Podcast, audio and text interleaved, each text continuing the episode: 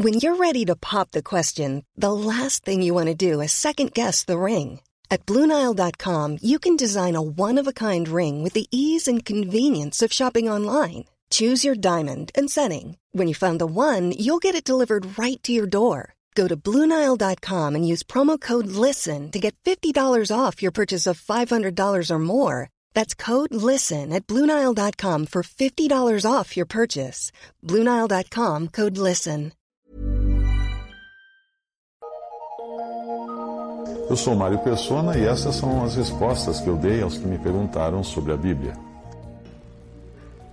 Você escreveu enviando um texto, mais um texto de um autor espírita, que, cujo título diz assim: Fora da caridade não há salvação, versus fora da igreja não há salvação. Fecha aspas. E é de um autor espírita.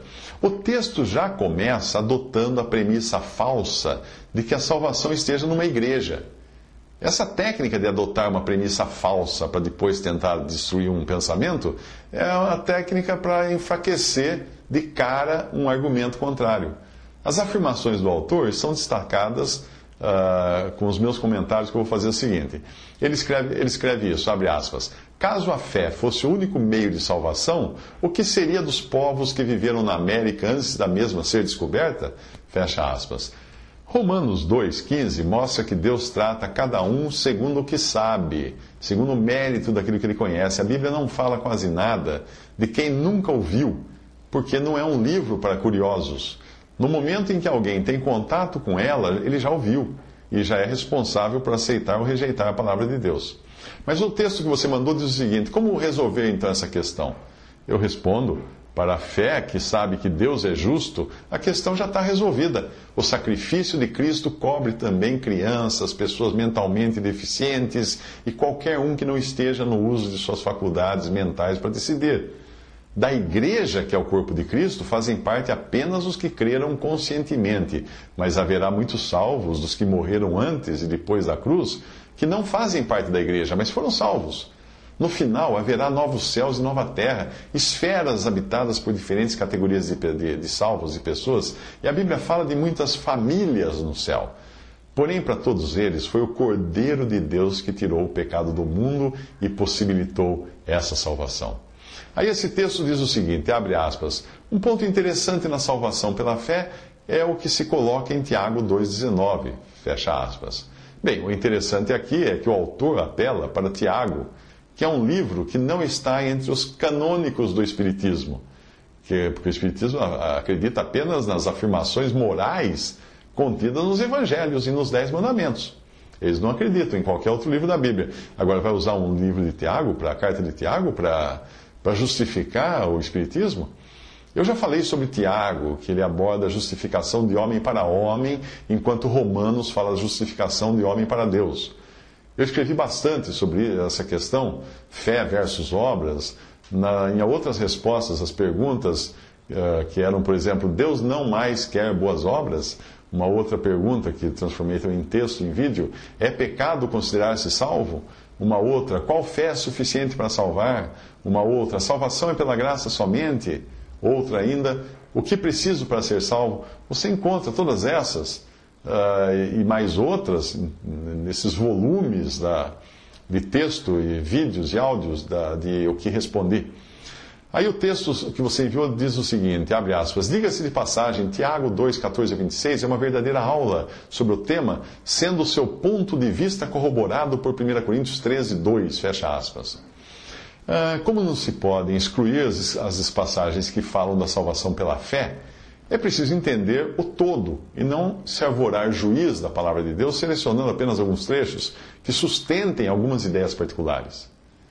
Abre aspas, outra passagem que você mandou. Melhor fazermos, em, o melhor a fazermos é nos ater ao que disse Jesus Cristo em Mateus 16, 27, porque o Filho do Homem há de vir na glória do seu Pai com seus anjos, e então retribuirá a cada um segundo as suas obras. Uh, e outra passagem que diz: E deu o mar os mortos que nele havia, e a morte e o inferno deram os mortos que neles havia, e foram julgados cada um segundo as suas obras. Apocalipse 20, 13. E quem ouve a minha palavra, mas aí tem uma passagem de João 5,24: Quem ouve a minha palavra e crê naquele que me enviou tem a vida eterna e não entra em juízo, mas passou da morte para a vida. João 5,24. Para mim, fica bem claro que alguns serão julgados, como falam as outras passagens, mas outros não.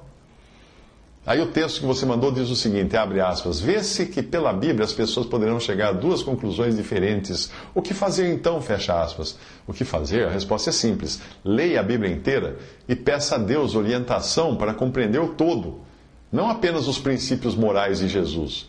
Se você pegar um voo para Nova York o sujeito sentado ao seu lado disser que vai para Miami, isso não significa que você está no voo errado. Significa que o avião que você pegou poderá fazer escala em Miami ou que o sujeito fará uma conexão em Nova York indo depois para Miami. Se o autor do texto escolheu Mateus 16, 27 e, e outro escolher Efésios 2, nenhum dos dois verá o roteiro completo da viagem.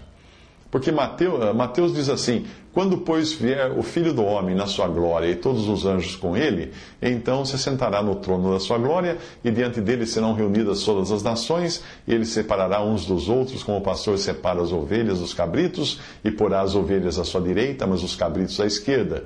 Então dirá o rei aos que estiverem à sua direita: Vinde, benditos de meu Pai, possuir por herança o reino que vos está preparado desde a fundação do mundo. Fecha aspas aí, Mateus 25, 31 a 46. O autor cita um versículo que fala de uma seleção pré-entrada no reino milenar de Cristo. Não no céu. É um julgamento de vivos quanto à forma como eles trataram dos seus, do povo de, de Cristo, o remanescente judeu fiel, durante a grande tribulação. Se eles deram um copo d'água aos pequeninos que creram nele ou não. É um julgamento de todas as nações, portanto, gente viva, portugueses, espanhóis, iraquianos, chineses, americanos, etc no céu não haverá nações. Como que é que Cristo iria julgar nações no céu? Falta a esse autor que você mandou um conhecimento de profecia bíblica.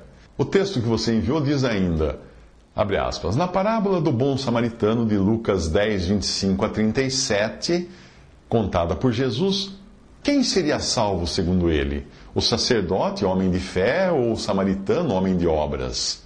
Mesmo que de um povo anatematizado pelos judeus ortodoxos? Quem seria salvo? Fecha aspas. Nossa, que salada que esse autor desse texto fez da passagem.